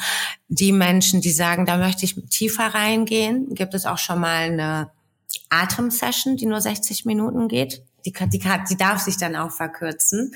Es geht nur um wirklich eine Yoga-Klasse, wie wir sie kennen. Die unterrichte ich 90 Minuten eine Yoga Atem Pranayama Session nennen wir sie im Yoga. Die kann auch mal 60 Minuten dauern. Da kommen Menschen aus unterschiedlichen Gründen, aus Gründen, die sagen, ich möchte in meine Spiritualität eintauchen, Menschen, die sagen, ich möchte da mehr in mich hören, ein paar Energien loswerden mm, oder Menschen, die aus sportlichen Aspekten kommen, wie heute ähm, ein Taucher oder auch Läufer kommen, die sagen, ich brauche Atemübungen, wo ich ein bisschen meine Lungenkapazität, wo ich länger meinen Atem anhalten kann, Atemübungen, die mein Immunsystem boostern, Atemübungen, die mich vor einem Wettkampf runterfahren. Ähm, das heißt, ähm, tatsächlich besteht mein Job nicht nur aus Yoga, es sind dann auch nur Atemübungssessions, Coaching-Sessions, mache ich auch. Ähm, ich nenne das Spiritual Coaching bei mir, weil es dort tatsächlich um das Potenzial, ähm, das geht jetzt sehr tief, ich versuche das mal so kurz wie möglich zu fassen, das Potenzial, was spirituell zu sein, uns gibt, um das größte Potenzial genau aus uns zu schöpfen, um im Job ähm, der Beziehung einfach im Leben besser klarzukommen. Ähm, das sind zum Beispiel Fragen wie, kennst du dein Wertesystem? Was sind deine Werte in deinem Leben? Hast du schon mal nachgedacht, was ist ein Wert für dich? So, definiere mir mal das Wort Wert. Das ist sehr, sehr wichtig zum Beispiel in meinem Coaching. Arbeite ich viel ähm, mit einem Wertesystem oder auch mit David Hawkins ähm, Wertepyramide, diese 18 Stufen, wo wir uns immer befinden. Tatsächlich habe ich auch eine psychologische Ausbildung gemacht. Ich ähm, mag mich nicht so nennen, aber ich bin psychologische Beraterin und finde alles, was ich gelernt habe, ähm, habe ich irgendwie auch in meinen Yoga-Büchern gelernt. Deswegen verbinde ich das alles sehr gerne. Und im Coaching geht es dann halt darum. Aber in meinem Coaching, das unterscheidet sich tatsächlich, gibt es dann vor dem Gespräch, locker ich die Leute. Lockern wir die, die Schultern und die, äh, ne, die Seiten und gucken, dass die Leute einfach den Körper öffnen und somit auch einfach das Herz öffnen und auch sprechen darüber. So sieht zum Beispiel eine Coaching-Session aus. Ähm, ja, ich mache Kinder-Yoga, gebe ich. Ich bin Pränatal- und Postnatal-Yoga-Lehrerin. Ich gebe zum Beispiel auch nur Kundalini-Sessions oder nur Yin-Sessions. Tatsächlich ist das Spektrum sehr groß und so, dass ich einen Tag gut füllen kann mit diesen Jobs. Sie ist es nicht wahnsinnig anstrengend, so spirituell zu sein? Ja, also ich meine, jeder, der sich mal hingesetzt hat in die Meditation, konnte es kaum erwarten, bis 10 Minuten, 20 Minuten rum waren. Ne, so dieser, dieser Alltags-Spirikram. Äh, ähm, wie schaffst du es, dich Tag ein, Tag aus, von morgens bis abends so sehr mit deiner Seele, mit all deinen, ja, quasi ähm, mit dieser Dreifaltigkeit in dir, ja, kann man ja sagen, wie, wie schaffst du das, das zu tragen und auszuhalten? Oder bist du mittlerweile so bereinigt, dass dich das nicht mehr quält? Nein, gar nicht. Also Osho, man hat ja gesagt, dass Osho das Auge erweckt hat und dieses Awakening erlebt hat und noch nicht mal Osho hat das Awakening erlebt. Das heißt, dafür müsste ich in der Nirvana sein, so rein ist auch noch nicht, also es ist schon sehr, sehr groß, wenn ich sage, ich bin komplett rein. Das bin ich nicht. Und das ist auch ein langer Weg und vielleicht werde ich es auch nie sein. Das ist auch nicht mein Erstreben, rein zu sein. Warum ich es schaffe, in meiner Praxis zu bleiben, es ist tatsächlich eine Übung. Man muss einfach immer dranbleiben, ganz pragmatisch, einfach immer dranbleiben. Immer wenn dieser Schweinehund sich meldet, unser Ego und sagt, scheiß drauf und brech es ab, einfach dranbleiben, das Gefühl überwinden. Das ist sehr wichtig. Und das ist ja bei jeder Übung so. Ob wir beim zum Sport gehen, müssen wir uns aufraffen. Alles, was eine Stetigkeit in unserem Leben bedarf, müssen wir uns aufraffen. Und hier muss man sich nochmal speziell aufraffen, weil du musst dir vorstellen, seitdem ich so mit Yoga in meinem Leben, so mit diesem professionellen Auge lebe, ist es immer so, als hätte ich eine Sicht, die von außen die ganze Zeit alle, alle Handlungen, die ich mache, alles beobachtet. Ich habe so eine Beobachterin, Sibel. Die geht auch nicht mehr weg. Ich bekomme sie auch nicht mehr los. Sie ist jetzt einfach da. Und ähm, es war sehr schwer, mit ihr zurechtzukommen, dass man auf einmal so eine Persönlichkeit entwickelt und man wird Beobachter und alles, was kommt, tut weh. Und es ist sehr schwer, ehrlich zu sich zu sein und zu sagen, und auch diese dunklen Gedanken und auch das Negative und auch dieser Gedanke, der jetzt sehr toxisch ist, das bin ich. Das kommt nicht, das kommt nicht von irgendjemanden, das kommt weder von meinem Partner, noch von irgendjemanden anderen. Ich lasse es zu, irgendwas triggert mich, ich bin derjenige, der toxisch ist. Das zuzulassen, das war nur ein Beispiel. Zuzulassen, zu sagen, dass ich ja ähm, dass ich meine Schwächen zu meinen Stärken mache, zum Beispiel. Dass ich sage, dass diese Verletzlichkeit, die da ist, das ist meine größte Stärke. Denn ich stehe zu meiner Verletzlichkeit. Ich stehe zu meinen Ängsten. Denn ich kann kein Mensch, wir können nicht sagen, ich habe keine Angst und ich gehe total positiv und optimistisch durch das Leben. Das stimmt nicht. Das Leben ist schwer. Das Leben ist voller Leid. Schau uns doch mal, schau dich doch mal um. Alles ist voller Leid. Also wie können wir glücklich durchs Leben gehen voller Optimismus? Das geht logischerweise gar nicht. Ich finde, ein Weg spirituell zu sein und am Ball zu bleiben, ist immer ehrlich zu, zu ich muss ehrlich zu mir sein. Ich muss zu den, zu der dunklen Sibel, die in mir ist, genauso zu stehen, wie die helle Sibel in mir ist. Ich sage das immer, wir sind, ich nenne es immer, wir sind wie der Mond. Wir können ganz hell strahlen, dann haben wir Phasen, wo wir abnehmen und plötzlich dunkel sind. Und es sind vielleicht dunkle und böse Gedanken in uns. Aber so what? Das bin ich. Das bin ich auch, Sibel. Das kann ich beobachten und durch reingehen und fühlen diesen Schmerz nicht sagen, okay, denk an was Positives, damit dieser Schmerz weggeht. Nein, es ist okay, mal in diesen Schmerz reinzugehen und den Schmerz zu fühlen. Und ich finde, das ist etwas, weil Spiritualismus heißt einfach auch wirklich zu sich selber ehrlich zu sein und sich nichts vorzumachen und ganz verdammt ehrlich zu einem zu sein. Das ist hart. Das ist unheimlich hart. Das ist, da bin ich auch nicht fertig mit. Das ist ein Everyday Struggle, den ich immer führe. Und ich wäre auch traurig, wenn der zu Ende wäre.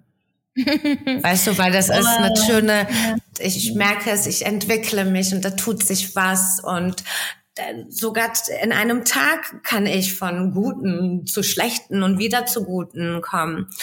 Am Ende ist das, was ich vielleicht doch kontrollieren kann, ne?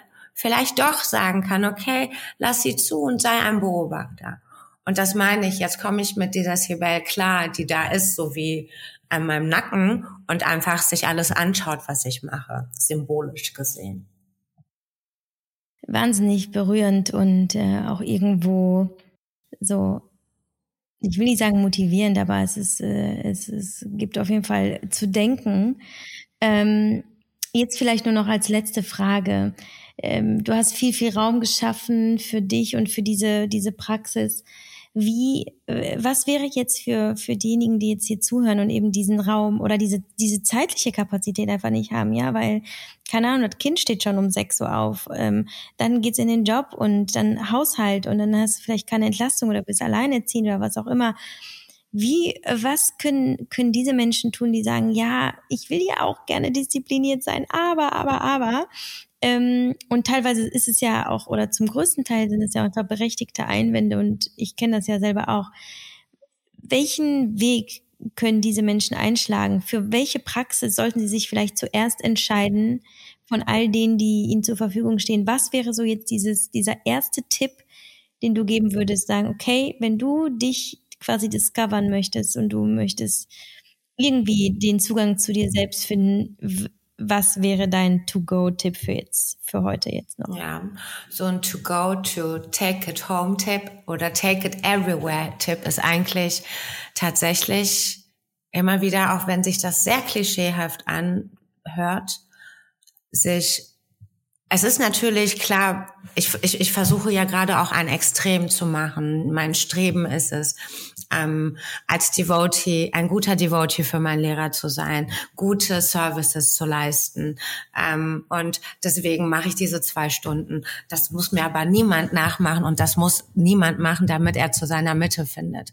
Es kann, es sind ganz einfache Übungen, wie man sich am Tag einfach ähm, zu sich selber verbindet. Und da muss man sich, und ich finde, da gibt es keine Ausrede. Und ich habe auch Mütter und ich kenne Mütter und ich weiß, irgendwo wird es diese fünf Minuten geben. Wir reden nicht von 120 Minuten. Wir reden tatsächlich fünf Minuten täglich. Wird jeder Mensch auf dieser Welt, jeder Bundeskanzler, jeder, also jeder Mensch hat diese fünf Minuten am Tag, jede Mutter, der am meisten beschäftigt ist, um ein bisschen die Sicht zu sich zu drehen. Das, das müssen wir machen, um wirklich, also gerade in dieser Zeit, ja, wie wir leben gerade in so einer Zeit, die so merkwürdig sich anfühlt, ne? Irgendwie ist es doch normal, aber es ist doch nicht normal. Es ist so viel passiert in Menschen, das äh, kennen wir noch gar nicht. Wir reden über körperliche Long-Covid. Äh, Wirkungen. Keiner weiß, was nach wie viele Filme, Dokumentationen wir über diese Zeit sehen, was mit Menschen passiert ist.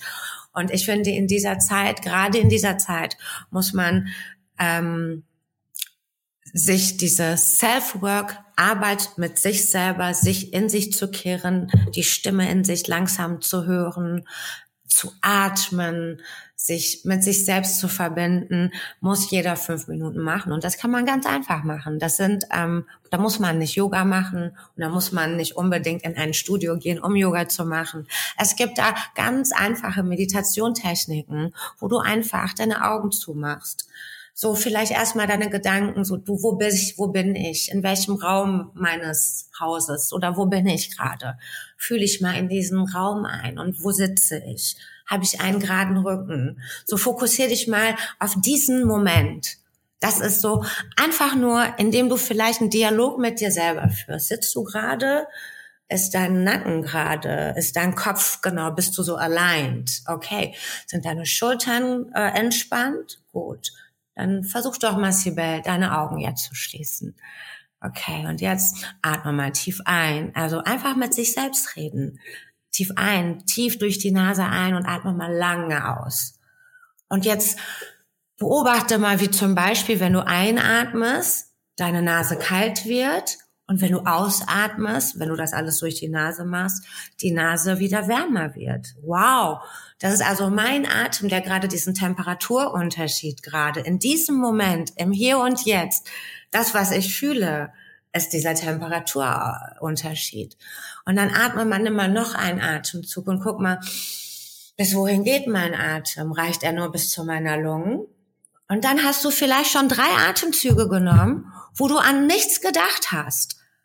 So, und dann kannst du natürlich immer weitergehen und sagen, okay, gut, ich atme jetzt tief ein und aus. Ich atme jetzt ein für eins, zwei, drei, vier, fünf. Und jetzt atme ich mal aus für eins, zwei, drei, vier, fünf, sechs.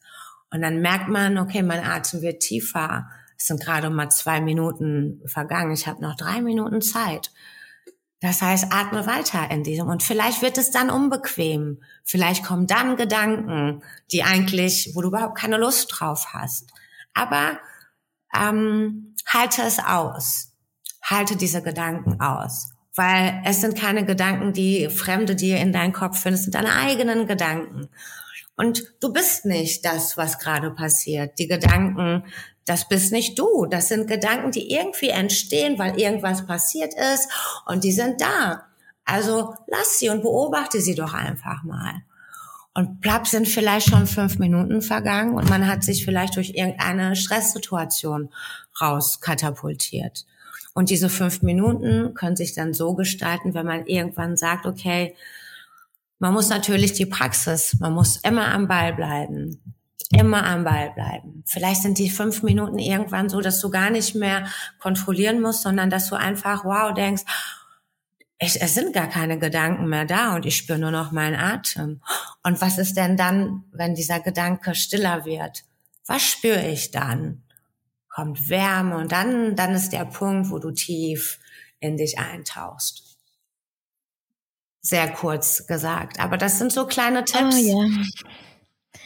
Ich hoffe sehr, dass nach dieser Podcast-Folge jeder sich diese fünf Minuten nimmt und ganz inspiriert ist, ähm, wie ich inspiriert bin und berührt. Dass ich wollte ja eigentlich nur eine Stunde mit dir quatschen, aber jetzt sind es eineinhalb Stunden und ich könnte ewig. Das ist so eine ein wundervolles Gespräch gewesen, Sibel. Das war so wertvoll in vielerlei Hinsicht. Du hast uns so viel gegeben. Allein wie du dein Herz geöffnet hast, das äh, hat, glaube ich, ganz viele andere Herzen geöffnet. Ähm, deswegen muss ich dich unbedingt irgendwann nochmal einladen. Also wir sehen uns ja eh in eineinhalb Wochen auf der Yogamatte. Ich muss dich nochmal hier in dem Podcast, ich könnte, ich muss noch ganz viel mehr erfahren und ich glaube, das wird anderen auch so gehen. Aber jetzt erstmal ähm, verabschiede ich mich hier von dir und danke dir vom Herzen sehr, sehr, sehr für diese, für diese unfassbar schöne Zeit mit dir gerade. Danke, danke, Javi. Es war, hat mich auch selber überrascht, dass ich mich so weit geöffnet habe. Aber auch das ist ein Prozess, wie ich sehe. Da habe ich wohl auch ein bisschen was gelernt. Und danke, dass du mir diesen Raum, diesen sicheren Raum geschafft hast, dass es ähm, sich für mich auch wirklich sehr, sehr einfach, sehr leicht angefühlt hat. Vielen Dank und immer wieder gerne.